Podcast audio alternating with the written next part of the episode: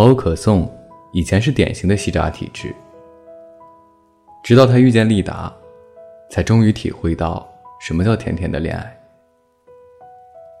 但半个月前，可颂却和我说，他在我面前好像一个假人。女生都是敏感动物，一点点风吹草动，都能立刻感知。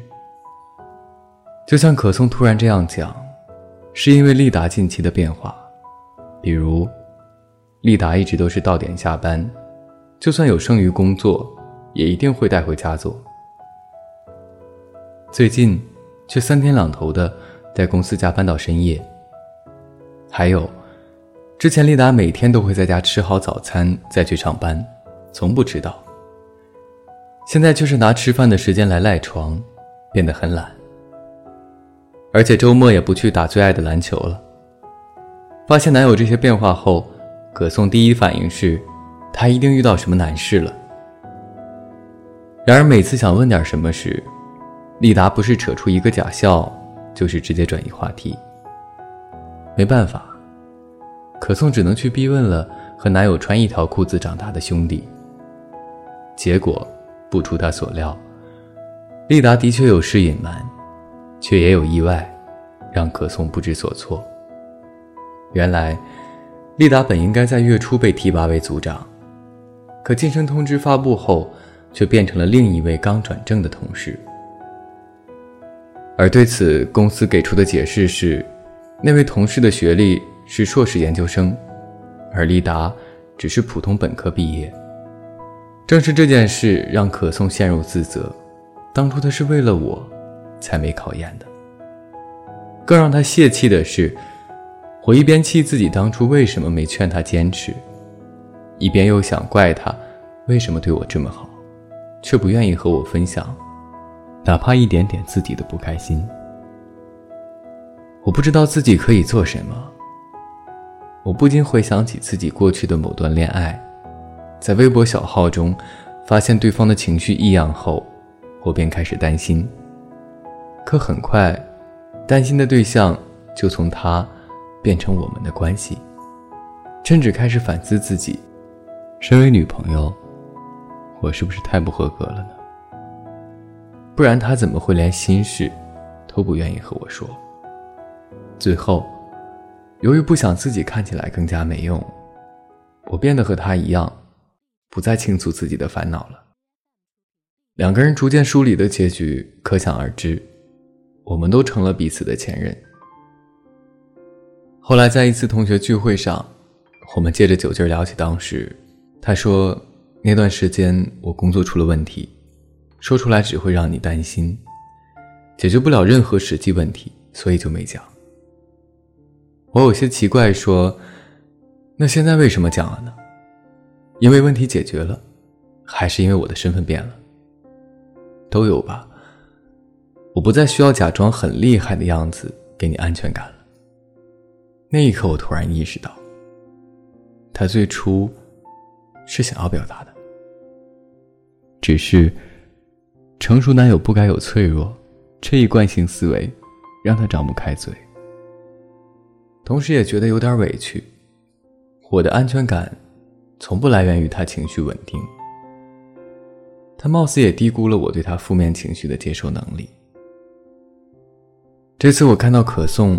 也陷入同样的纠结中，我更加感受到男生们对情感表达的逃避，而这种对情感表达的疏忽，其实不只存在于恋爱关系中的男生，许多单身的男生会更习惯于假装不需要情感支持，甚至误以为自己只需要从异性那里得到性。也许是因为从小得到的教育中。就不被鼓励表达脆弱和柔软，他们便会在成长过程里自我催眠，不需要倾诉和安慰，然后慢慢下意识地强迫自己，降低对被感情和社交支持的需求和渴望，仿佛面对难过，只有自我治愈，才能算个男人，实则不然。这种有意将负面情绪隐藏起来的体贴。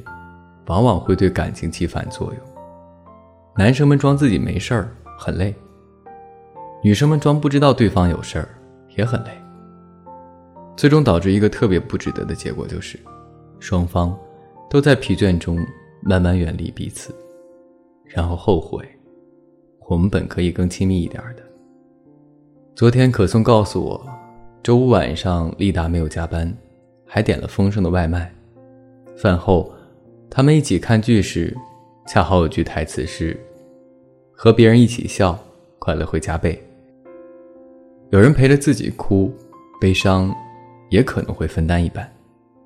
剧中的人话音刚落，可颂就握住了丽达的手。这次，丽达没有无动于衷，而是紧紧回握，接着把头靠在了可颂的肩膀上，说：“还好你一直在。他是需要我的。”听着语音里可颂上扬的声调，就知道被需要对他来说有多重要。而丽达的回应。也印证着，男生其实是渴望另一半情感支持的。不过，他们大多像猫咪，只有感受到安全，才会露出柔软的肚皮。人们决定彼此靠近的，也许是表面的阳光，但决定彼此亲近的，却是内心的脆弱。我想，真正爱你的人。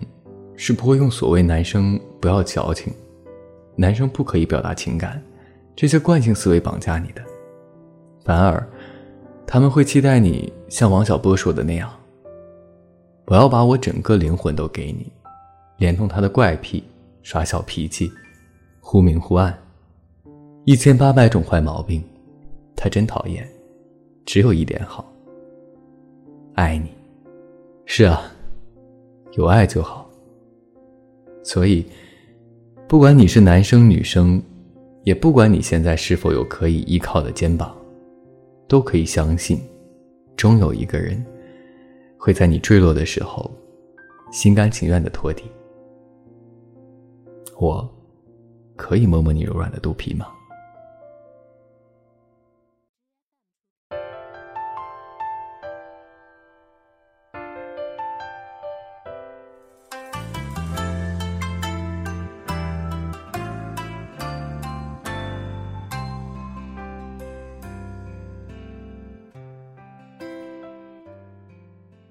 好了，这就是今晚的文字。把这段文字分享给你，同时也希望你把它分享给你想分享给的人。文章呢，来自于微信公众账号“概率论”。